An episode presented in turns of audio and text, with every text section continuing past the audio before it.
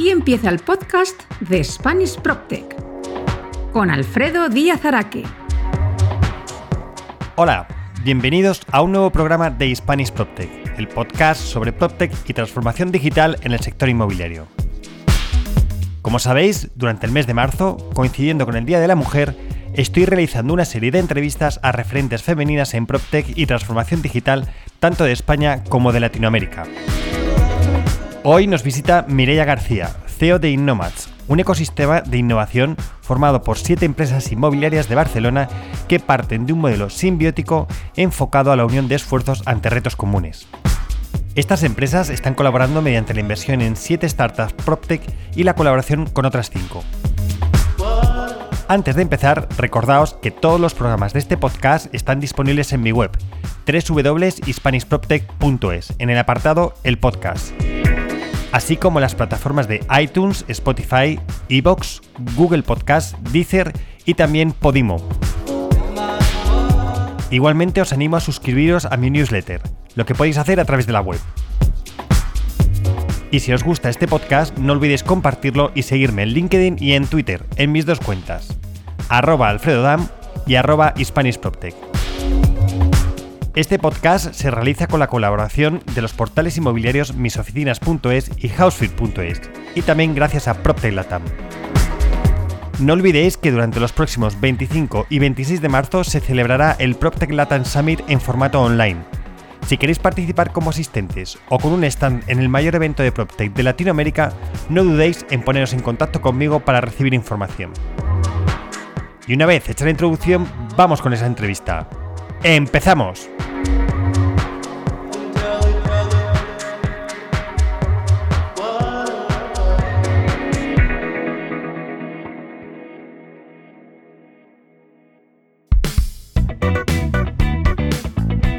La entrevista de Spanish PropTech. Todo entrevistado tiene que pasar nuestra temida ficha tecnológica.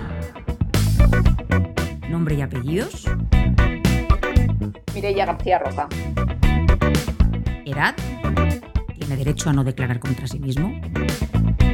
Pues no me hace mucha ilusión, pero he cumplido 50.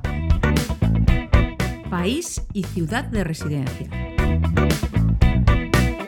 Eh, Barcelona, España. Empresa y puesto que ocupas. CEO de Innomad. ¿Cuál fue tu primer ordenador? Pues yo creo que un 386. ¿Cuál fue tu primer teléfono o de cuál guardas mejor recuerdo? El primero no lo recuerdo, pero sí que recuerdo con bastante cariño la BlackBerry. ¿Qué otros cachivaches tecnológicos tienes? Pues soy muy usuaria de tablet, eh, Google Home y yo creo que no mucha cosa más. ¿Qué redes sociales tienes? Pues las tengo todas, yo creo. Eh, a nivel profesional utilizo Twitter y LinkedIn, pero sí que a nivel personal, pues Insta, Pinterest, Facebook menos, pero YouTube, eh, casi todo lo que hay. ¿En cuál eres más activo y por qué? Pues yo te diría que ahora mismo en Instagram, porque al final me permiten seguir cuentas de por diferentes intereses, pues yo qué sé, me gusta el tema de la nutrición, me gusta el tema de la decoración, me gusta. Entonces, pues, mm, bueno, no sé, me permite de una forma rápida un poco repasar cosas que me, que me interesan y me aportan. ¿Qué te gusta hacer en tu tiempo libre? Pues me gusta mucho el deporte, corro, nado y hago yoga, más o menos por este orden. Me gusta estar con mi familia y estar con mis amigos, me gusta mucho el aire libre, la playa y me gusta mucho leer. Muchas gracias por haber contestado nuestra ficha tecnológica. Como ves, no ha sido para tanto.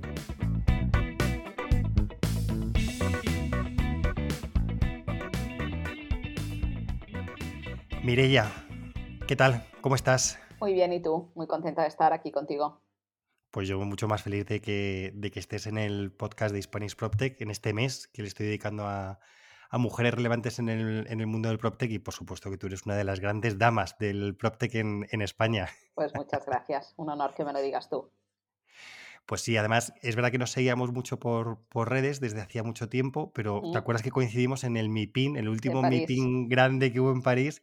Fue donde coincidimos y luego ya hemos coincidido ya en otros eventos y ya sí que nos hemos visto más, pero la verdad es que me hacía mucha ilusión conocerte porque el proyecto de Innomatch es muy interesante, del que vamos a tener tiempo para, para hablar. Y Mireia, para aquellos que no te conozcan, eh, me gustaría un poco que nos contaras quién es Mireia, cuál es tu background antes de llegar a, a lo que es Innomatch, ¿no? Porque es interesante siempre ver un poco vuestra experiencia, de dónde venís. Pues mira, yo soy ingeniero en industrias agroalimentarias y después hice ciencia y tecnología de los alimentos, o sea, muy focalizada en el tema de alimentación, pero es verdad que empecé mi carrera en el mundo de la consultoría y ya empecé directamente trabajando en temas de calidad. Calidad primero aplicado a la industria agroalimentaria, después de un par de años intensos, porque la consultoría la verdad es que es bastante intensa en consultoría, me incorporé a una gran empresa que entonces no lo era tanto, que era la empresa Arias, Arias es la empresa que gestiona los espacios de, retail y restauración pues, en estaciones de servicio, ferrocarriles y aeropuertos para crear un departamento de, calidad. Es verdad que, a lo largo del tiempo, cuando repasas, por ejemplo, en un podcast como este, ¿no? que repasas un poco tu trayectoria, siempre me he empezado en empresas creando nuevos, nuevos departamentos que no existían. Es curioso que me he dado cuenta ahora con el tiempo, ¿no? Sí, este departamento eh, bueno, pues eh, la verdad es que yo en Arias crecí como profesional, es una empresa que cuando entré empezaba a crecer, empezaba a internacionalizarse. Estuve 17 años y durante estos, estos 17 años, pues la verdad es que cada año la empresa era una empresa diferente y me permitió pues, ocupar la misma posición que fue cambiando de nombre, porque en los, en los noventa y tantos que entré yo en Arias, pues, eh, pues la calidad, dijéramos que tenía un nombre con mayúsculas y una dirección de calidad era era un departamento desde el que hacíamos muchas cosas, pero es verdad pues que luego, eh, pues bueno, calidad de organización, calidad de experiencia de cliente. Y los últimos años empezamos a trabajar todo el tema de transformación digital em, de la compañía. Siempre mm, es verdad que mi departamento eh, era un departamento bastante de proyectos de innovación en general.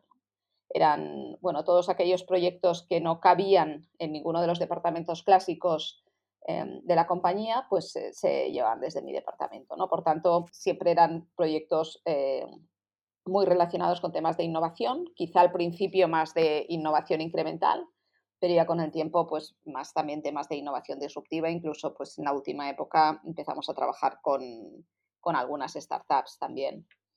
Cuando salí de Arias, salí de Arias porque Arias fue comprada por un grupo francés en el 2015 y tras un breve paréntesis en el que estuve un tiempo cortito en, MRV, nada que ver, sector logístico también en temas de, innovación y experiencia de cliente, pues me incorporé, me incorporé a Forcadell un poco de forma accidental porque fue por una, persona que me dijo, ostras, ha salido un puesto en esta empresa y, por la descripción de puesto me parece que te puede cuadrar bastante.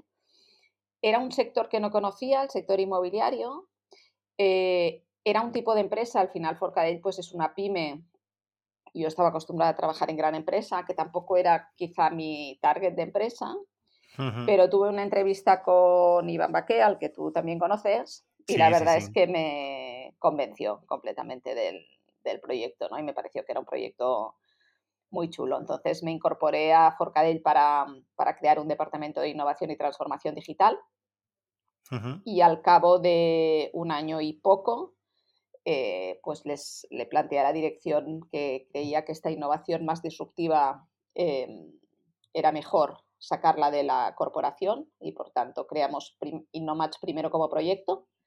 Después ya incluso lo convertimos en una empresa separada con el objetivo de dar entrada a otras empresas del sector que se enfrentaban a, un reto muy parecido al que se enfrentaba Forcadell y que creíamos que, que valía la pena pues, afrontar esta, esta innovación y este futuro del sector de una forma conjunta en, vez de hacerlo por separado.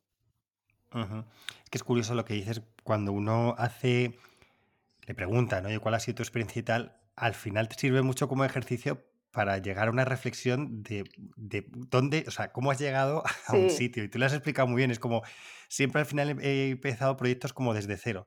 y ahora estás creando un proyecto desde cero y ayudando a gente a que haga proyectos también desde, desde cero, ¿verdad? O sea, al final todo tiene un, hilo, ¿verdad? Conductor que, uno no se da cuenta hasta que de repente hace estos ejercicios muchas veces de, reflexión y luego dice, oye, pues la verdad es que ahora entiendo por qué estoy aquí. Tiene bastante, sí, sí, es verdad que tiene, o sea, dices por sectores no, pero tiene como bastante sentido. Yo siempre digo que hay como dos palabras que me definen bastante, que una es aprendedora, que, me encanta aprender y creo que es una de mis fortalezas, el hecho de, estar siempre aprendiendo, y emprendedora, que aunque nunca lo he sido como tal, con una compañía propia, pero es verdad que todos los proyectos que he hecho han sido proyectos de emprendimiento, aunque, aunque hayan sido hasta ahora dentro de organizaciones.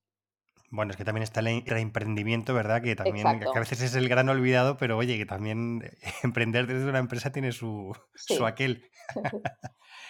Y bueno, ya has contado un poquito, eh, pero cuéntanos eh, qué es Innomads, eh, un poco quién es el que lo compone, por qué surge, cuéntanos toda esa historia, porque creo que además es, y si no me equivoco, en España no hay nada parecido, ¿verdad? Innomads, creo que sois los primeros que, hacéis algo así parecido. En Inglaterra sí que hay algún precedente, pero vamos, cuéntanos Innomads qué, qué es. Mira, Innomads yo siempre lo defino como un hub de innovación que tiene la ambición de construir el futuro del sector del real estate entendiendo el futuro del real estate, eh, entendiendo el sector de una forma muy amplia, como las eh, que tiene que dar respuesta a las nuevas formas de vida y trabajo de las personas. Y además este futuro queremos que sea un futuro inclusivo, es decir, em, que no solo esté formado por las startups, sino que también esté formado porque las corporaciones tradicionales han sido capaces de transformarse. Entonces nace desde el principio con esta, dijéramos, con esta búsqueda de colaboración entre lo tradicional y lo, disruptivo entre la corporación y la startup. Eh, nace desde el principio como un proyecto colaborativo en el que competidores, porque en este caso las seis empresas que ahora mismo forman parte de Innomat son empresas competidoras en líneas de negocio, en territorio, eh, es decir, que no es que se dices, bueno, nos hemos unido empresas parecidas de diferentes territorios, no, es que estamos todos eh, muy focalizados con el negocio de Barcelona-Cataluña por tanto son competidores de verdad. Pero es que yo creo que el mundo va de colaborar hmm. y, al final pensamos que era la mejor manera de hacerlo. Es verdad que cuando lo planteamos en, en Forcadell, ¿no? a la presidencia, claro, nos dijo el, presidente, ¿no? Ostras, me estáis diciendo que, nos unamos eh, estas empresas para, para innovar juntos, ¿no? Entonces perdemos como nuestra diferenciación. Pero es que al final yo creo que nos, nos o sea, el, mundo actual, y ya no hablo del post-COVID, ¿eh? sino que ya hace... No, no, el mundo, el mundo, que vivimos, sí. sí. Mm, los retos a los que nos enfrenta, enfrentamos y los cambios son tan rápidos que es bastante difícil eh, para las empresas conseguirlo, conseguirlo solas. Y ya no solo las empresas, em, nosotros también desde Innomas lo que intentamos es aprovechar el máximo todo el ecosistema que tenemos alrededor.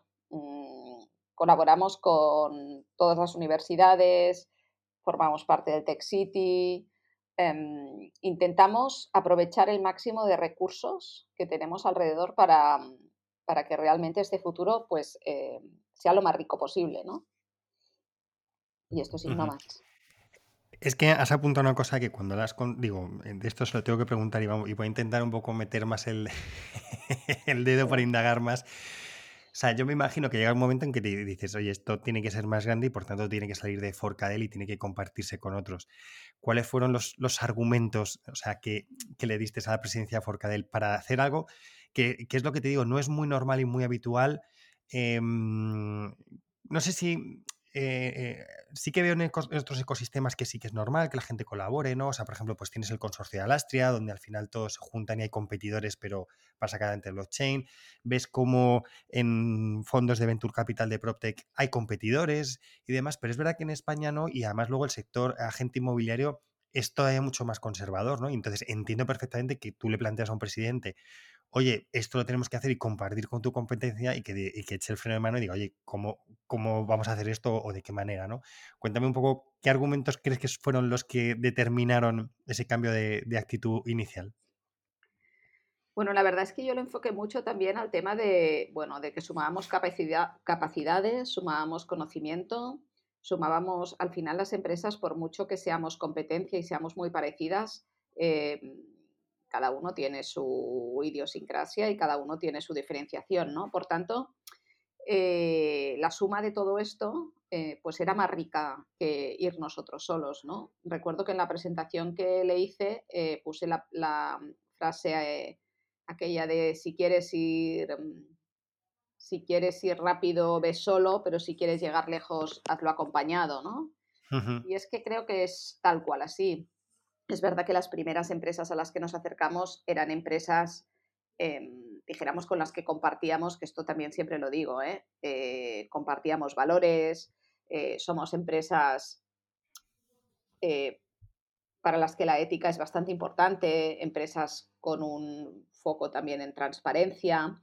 Esto no lo hubiéramos podido hacer entre empresas, por ejemplo, pues con, con, eh, visiones muy diferentes o con valores muy diferentes. Yo creo que sobre todo el tema de los valores. ¿eh? Las, las, empresas que propusimos eh, para ir a hacer la propuesta, pues, pues eran empresas, dijéramos, que estaban como bien consideradas, ¿no? También por parte de Forcadell y entonces parecía bastante lógico que, que podía salir un proyecto común. Y, así ha sido, ¿eh? la verdad es que mm, muchas veces, eh, no sé, la gente me pregunta, ¿no? Y luego, como el día a día, pues en el día a día, mm, todas las empresas han sido extremadamente generosas y estamos trabajando como si fuéramos una sola empresa. La mayoría de proyectos, dijéramos que los llevamos pues más directamente con los CEOs de cada una de las compañías, pero incluso hemos hecho algún proyecto en el que hemos hecho reuniones conjuntas con las 300 y pico personas eh, que forman parte de las seis compañías. O sea que incluso juntamos, dijéramos, ahora estamos haciendo un proyecto con los departamentos, por ejemplo, administrativos,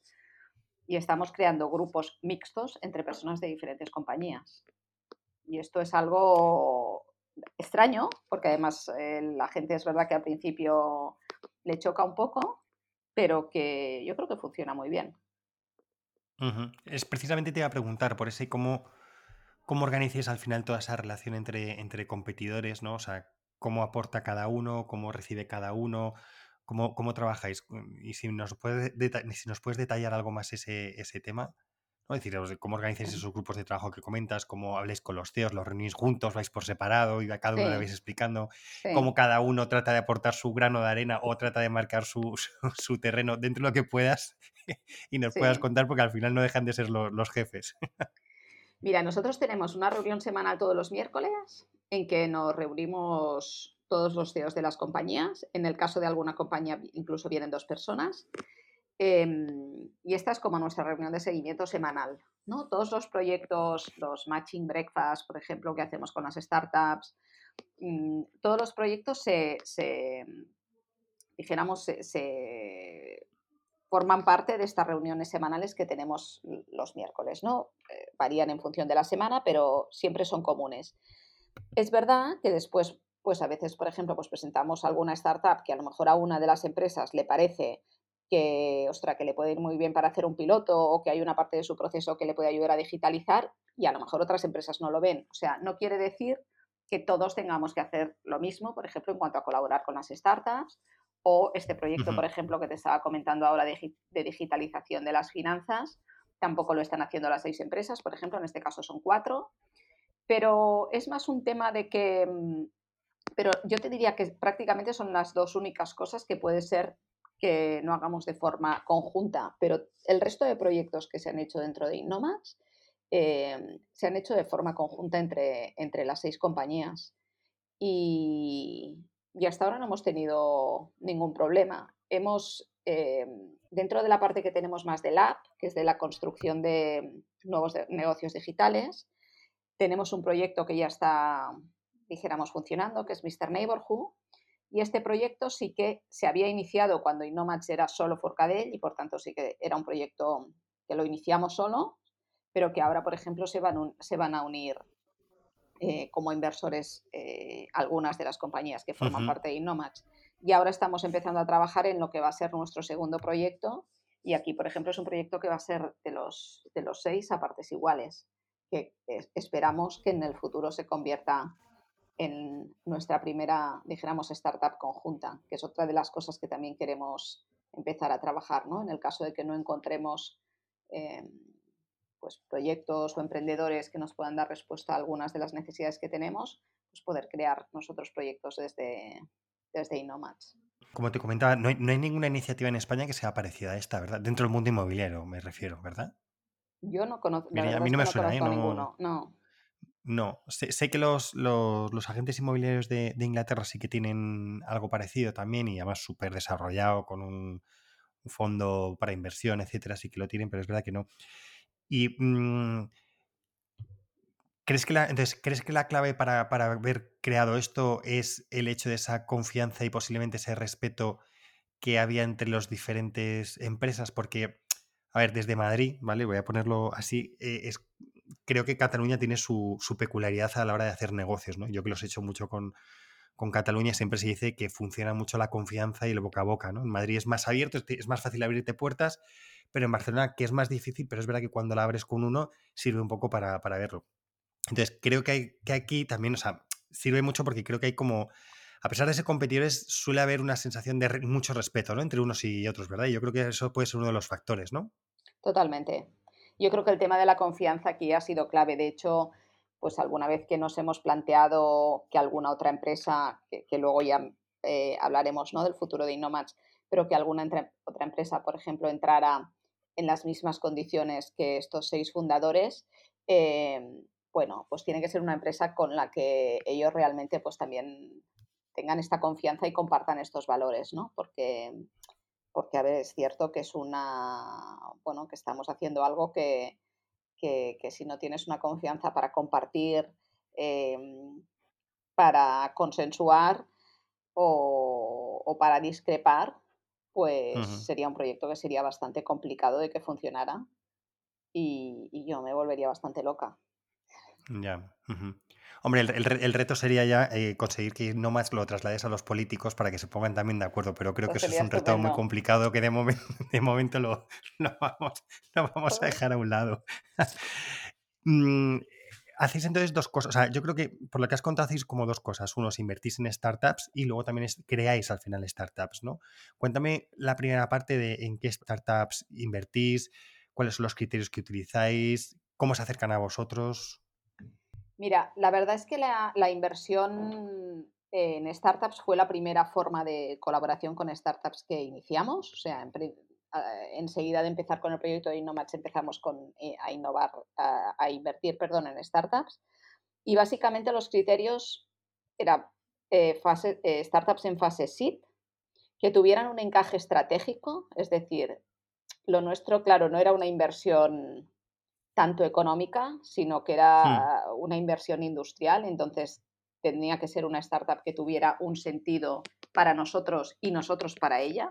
Y al final, si es una startup para que no le puedes eh, aportar demasiado, pues, pues harás tu inversión y, te irán reportando cada cierto tiempo, pero no tendrás este, este acompañamiento continuo. Y nos, nos, hemos guiado siempre mucho también por el tema de los, de los fundadores, ¿no?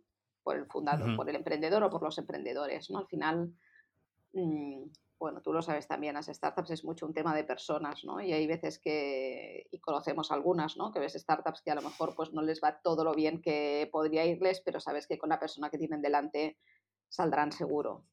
Y en cambio hay otras pues que tienen un gran modelo de negocio o parece que, que, todo puede funcionar muy bien, pero cuando conoces al CEO dices, pues yo quizá con esta persona no, no me casaría. Exacto, ¿no? Al final te haces socio, ¿no? De la startup cuando inviertes, por mucho que invirtamos tickets más o menos pequeños, pero bueno, tienes una participación y te haces socio de startups, de esta startup. Entonces, bueno, estos han sido eh, nuestros criterios, evidentemente, pues nos miramos los deck y nos miramos los números y todo este tipo de cosas, ¿eh? Pero mucho el encaje estratégico, el poder aportar y que nos aporten y, y este feeling con el, con el fundador o los fundadores. Y una vez entonces que, invierten con vosotros, como dices, al final no es una inversión económica, o sea, no es, o sea, que sí que lo tiene, pero que al final es como un socio industrial. ¿Cómo les ayudáis en ese, en ese crecimiento? Porque al final es lo que dices, ¿no? Cogéis algo muy estratégico que entre los diferentes socios, los que inviertan, ven que para ellos es importante. Luego ya entraremos en cuáles eh, estáis, en qué portfolio tenéis. Pero bueno, pero al final es eso, ¿no? Es decir, son diferentes temas que son un problema dentro de esas empresas y por tanto cómo les ayudáis y cómo es esa colaboración ya con la startup en ese crecimiento de solución de ese problema que a ellos también les viene bien para, crecer como, como startup. Mira, con todas las startups que forman parte del ecosistema, que algunas son invertidas y otras no, eh, siempre tienen un mentor que es uno de los CEOs de las empresas que forman parte de Innomax. Eh, esto es algo que a las startups les aporta mucho, porque muchas veces ellos no tienen este conocimiento mm, del mercado, por tanto, este valor de conocimiento del mercado es una de las cosas que más valoran las startups. Em, el acompañamiento, hacemos un poco también como un acompañamiento bastante ad hoc, ¿no? Pues tenemos startups que necesitan mucho más de nosotros y otras que no necesitan tanto, ¿no? Em, así en general, todo el tema de mentoría, todo el tema de conocimiento del mercado, de pruebas piloto en lo posible. Hay veces que, pues yo que sé, una de las que tenemos es tema de apartamentos turísticos y en este caso pues no, no ha sido tan posible, ¿no? Pero intentar hacer pruebas piloto en lo posible, intentar em, acercarles al mercado en cuanto a poder presentarles contactos, eh, y muchas veces a ellos también les sirve para poder llegar a otras fuentes de financiación, ¿no? porque muchos inversores, el hecho de que esta startup tenga una inversión por parte de alguien del sector, pues ya dijéramos que se saltan eh, algún filtro, ¿no? que de otra manera les hubiera sido un poco, un poco más difícil. Pero es un acompañamiento bastante ad hoc en función de la startup, porque también cuando decimos fase seed, hay muchas fases seed. ¿sabes? Hay, hay startups que están en fase seed, pero que, ya están muy rodadas y muy avanzadas, y hay otras startups a las que pues se les puede aportar mucho desde el principio, ¿no? ¿Y cómo hacéis el match entre el CEO y la... O sea, se elige mutuamente? ¿Es como un baile entre unos y otros? ¿Cómo, cómo lo hacéis ese, ese macheo, no? En principio, la idea es que la startup elige al mentor. Pero es verdad que muchas veces dentro de los CEOs que tenemos de las compañías hay algunos que son más conocidos que otros. Y, yo muchas veces, pues, pues no sé, con la última, por ejemplo, que entró, ostras, yo sabía que había una persona que les iba a aportar mucho y que posiblemente ellos no la mm. hubieran escogido, ¿no? Entonces, pues en este caso les dije, oye, yo os recomiendo pues que escojáis a esta persona porque, porque posiblemente será quien más entienda vuestro modelo de negocio y quien más os pueda ayudar. Pero en principio la startup escogería al mentor y entonces intentamos pues que no haya un, un CEO que tenga un montón de startups y el otro no tenga ninguno. Pero más o menos de momento se va equilibrando. ¿Y has notado cambio en los CEOs, en su, en su aproximación a las startups y, cómo les está ayudando a entender este mundo? Eh, o sea, primero el mundo de cómo mm. funciona la startup y luego el darse cuenta que posiblemente el modelo que ellos estaban llevando hasta ahora está cambiando y por tanto está sirviendo para que empiece a haber cambios internos en cada una de estas empresas? Sí, es una de las, yo creo que es uno de los grandes aprendizajes, ¿no? Que al final cuando empiezas a, hablar con estos emprendedores y, a ver su agilidad, su rapidez, los modelos de negocio, la forma de trabajar, cómo se acercan al mercado, em, pues eh, es un aprendizaje para, para las personas que están de, mentoras con ellos, para nosotros mismos, para el equipo de Innomats. Y, Quizá lo que aún nos queda un poco más em, pendiente es cómo esto luego se traslada hasta abajo de todo en las organizaciones.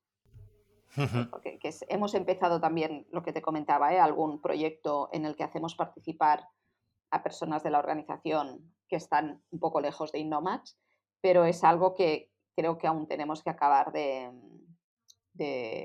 bueno, de avanzar para que este, este aprendizaje sea más permeable a cada una de las organizaciones. En este proyecto que estáis llevando, ¿cómo notas también a esos eh, colaboradores? No me gusta llamar trabajadores, ¿no? Pero cada miembro de cada una de estas empresas, ¿cómo les notas en ese acercamiento? ¿Van, ¿Van porque han querido? ¿Van porque las empresas les dicen, oye, creo que puede ser interesante tu aportación aquí? Y cómo un poco lo toman, ¿no? Porque muchas veces al final la gente o lo puede aceptar bien de, oye, pues qué bien, y otras veces decir, pues fíjate que no me apetece mucho esto. ¿Cómo estáis notando esa parte ya no el CEO, sino que, oye, alguien que, no es el CEO, que, que, que, lo, que lo que le estás intentando hacer ver es cómo le puedes ayudar para que su trabajo sea muchísimo mejor y aporten más a la empresa y no sea solo un trabajo mecánico, sino que se puedan dedicar a otras cosas, ¿no? ¿Cómo notáis también esa parte de, los colaboradores de las empresas? Pues mira, yo creo que este ha sido también otro aprendizaje de, ver que el modelo de Innomats nos permite también de una manera más fácil llegar a los colaboradores de todas las empresas que cuando lo hacíamos solo para Forcadell. Me explico. Son empresas, las seis empresas que son empresas que tienen bastantes años de historia, eh, que son empresas, la mayoría de ellas familiares, en que la gente... Mira, ya di el, nombre, el nombre de las empresas que creo que todavía no lo hemos dicho. Hemos hablado de Forcadell, pero, pero oye, que, que, que son seis los padres de la criatura. Sí, mira, Forcadell, Amat, Arnal, Ancizu, Masifil y Bourgeois. ¿Eh? Ahí quedan dichas. Eso.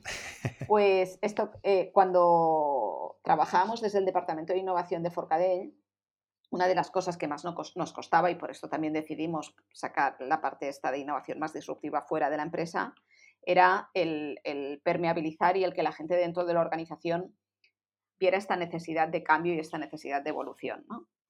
Eh, al ser ahora las, seis empresas y hacerlo de forma conjunta, me da la impresión de que se está viendo de una forma más clara. Porque además, eh, bueno, para ellos también es una, una forma de salir de su día a día, de juntarse con gente de otras compañías, que esto no es algo que sea habitual, porque al final, pues, pues, pues si es gente que trabaja, yo qué sé, en el departamento de administración de fincas o en el departamento de contabilidad, no tienen normalmente ocasión de, de hacer networking con, personas de otras compañías y, está funcionando bastante bien. O sea que, en general está siendo bastante positivo. Y a veces te llevas algunas sorpresas, incluso de bueno, de ver que, que realmente hay, hay ideas mm, a veces más disruptivas de lo que nos pensamos dentro de la organización, pero simplemente no se han puesto los canales eh, para que estas ideas puedan, puedan trasladarse o puedan ser escuchadas. No, muy interesante. Ya digo que es que tiene tantas vertientes un espacio colaborativo como este que, mm. la verdad es que, claro, se abren muchos, muchos temas. Em, cuéntanos, ¿cuál es el portfolio ahora mismo de startups en las que estáis invertidas o, bueno, sí, porque estáis, eh, eh, las invertís en todas, ¿no? Bueno, has dicho que en algunas no, que simplemente estaban dentro de lo que es la colaboración con vosotros, ¿no? Cuéntame, ¿qué portfolio es el que actualmente manejáis? Ahora tenemos 12 startups que forman parte del ecosistema Siete de ellas son invertidas, que fueron, eh, porque es verdad que el modelo de inversión, como te comentaba, lo hicimos bastante al principio y ahora eh, llevamos un tiempo que no estamos invirtiendo porque hemos buscado otros modelos de colaboración, porque al final pues también hemos visto que tampoco tenemos capacidad para invertir en todas las startups eh, que se nos acercan y, y, por tanto hemos virado, dijéramos, a utilizar estos otros modelos de colaboración que también no son nos son muy útiles y, que también son útiles a las startups. Siete startups invertidas y en total 12 startups ahora que forman parte del ecosistema. ¿Y qué verticales son las que tocan esas startups? Bueno, todas tienen También puedes decir el nombre de las startups, ¿eh? que también les podemos dar aquí su, momento. ¿eh? Todas son startups PropTech, ¿vale? O sea, todas están relacionadas con el sector, con el sector, pero es verdad que, por ejemplo, tenemos alguna startup como Trioteca, que en teoría eh, sería fintech, porque es un comparador de hipotecas, eh, pero evidentemente está dentro de la cadena de valor del sector. Tenemos, algún, tenemos por ejemplo, Aquiles, que es un, una startup de accesos, eh, al principio oficinas, pero ahora ya todo tipo de espacios, que también es una startup que presta servicios al PropTech, aunque no sea un, modelo de negocio de PropTech, ¿no? Em, tenemos también otro, otras dos startups, Cleverea y Occupy, que, podrían ser más de InsurTech, pero que, o sea, al final nuestro, nuestro común denominador, dijéramos, es que tengan relación con el sector, con el real estate. Ahora últimamente pues, se ha incorporado, por ejemplo, Kasiki, que sí que, mm, que los conoces, que estos sí que rompen más el, modelo de negocio ¿no? del sector. Sí. Tenemos también HiGuess de, mm, de apartamentos turísticos, PropCrowd, una startup de crowdfunding inmobiliario, eh, Emerald, PropTex y, y Rimbo también la tenemos en el ecosistema.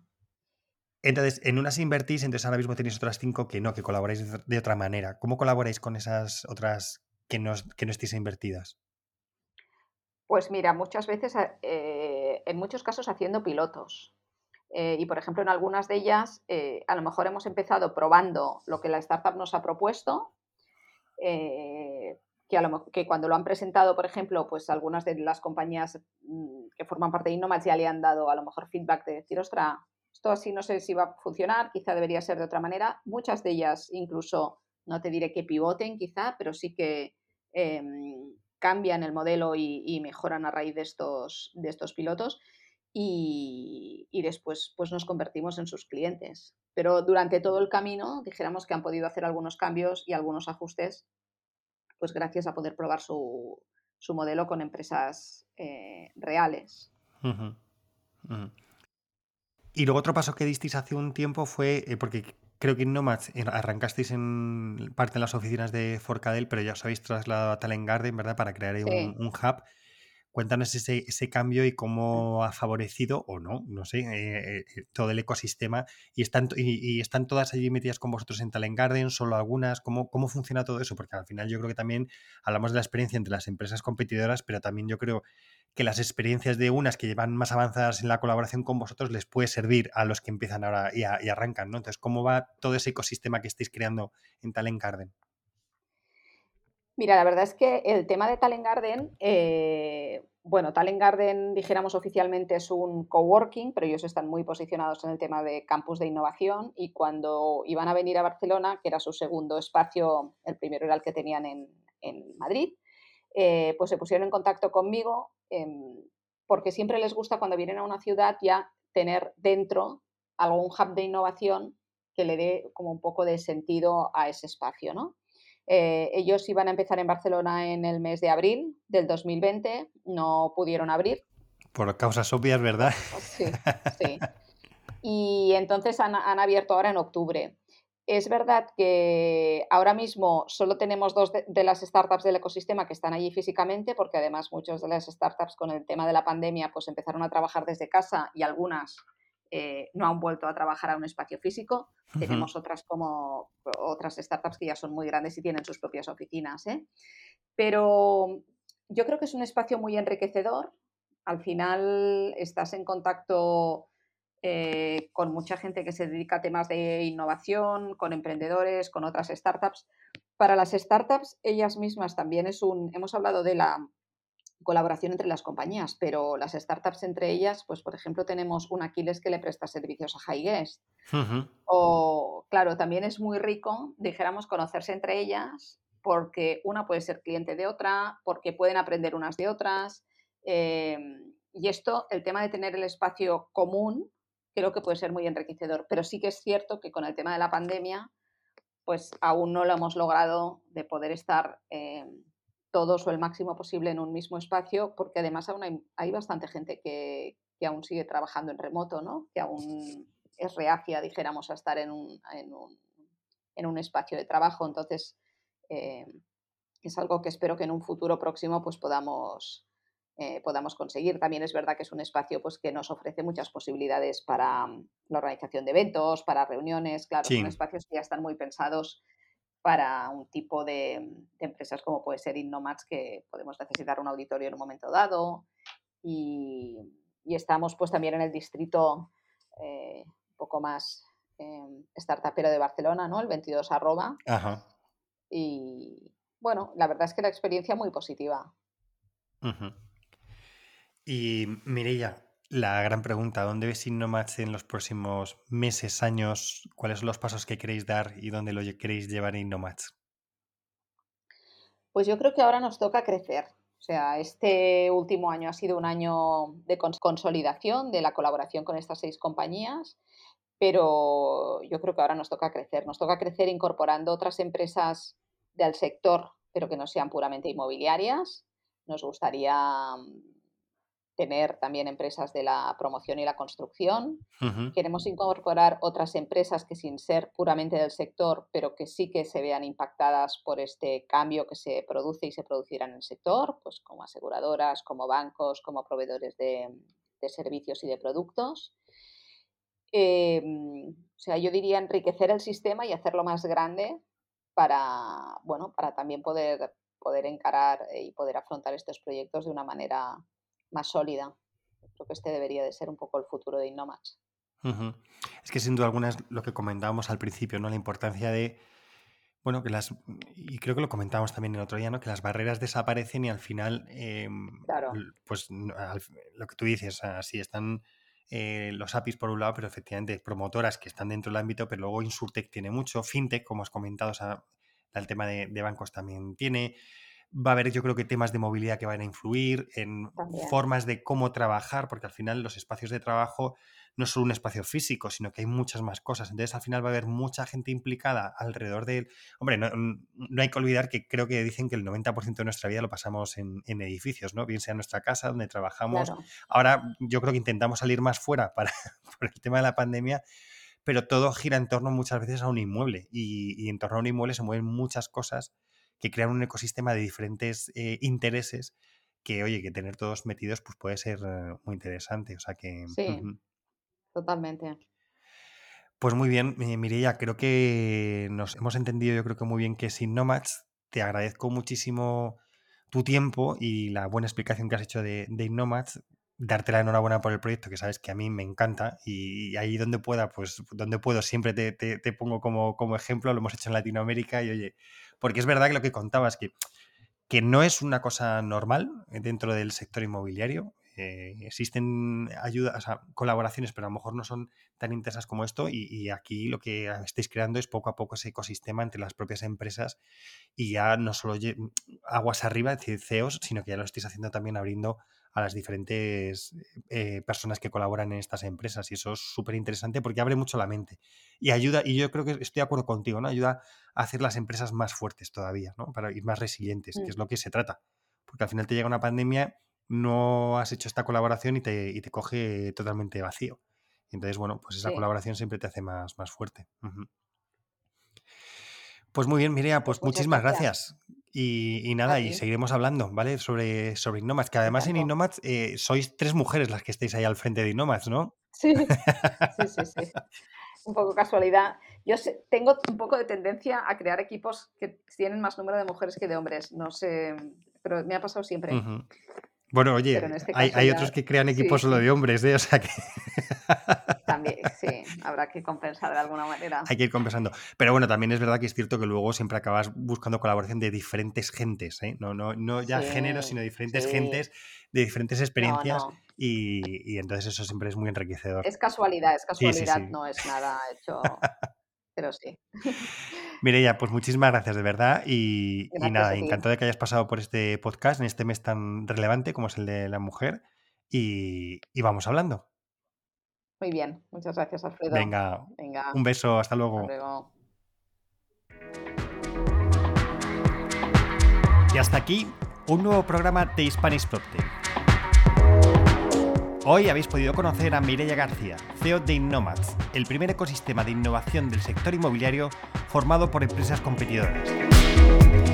Recordad que este programa está disponible, además de en mi web, www.hispanishprotect.es, en las plataformas de Spotify, iTunes, Google Podcast, Evox, Deezer y Podimo. No olvides que si te ha gustado este podcast, compártelo en tus redes sociales y sígueme en LinkedIn y en Twitter en mis dos cuentas, arroba alfredodam y arroba Muchas gracias a mis oficinas Housefear y PropTech Latam por su colaboración en este podcast. No olvidéis que los próximos 25 y 26 de marzo se celebra el PropTech Latam Summit en formato totalmente online. Así que no dudéis en poneros en contacto conmigo para recibir información.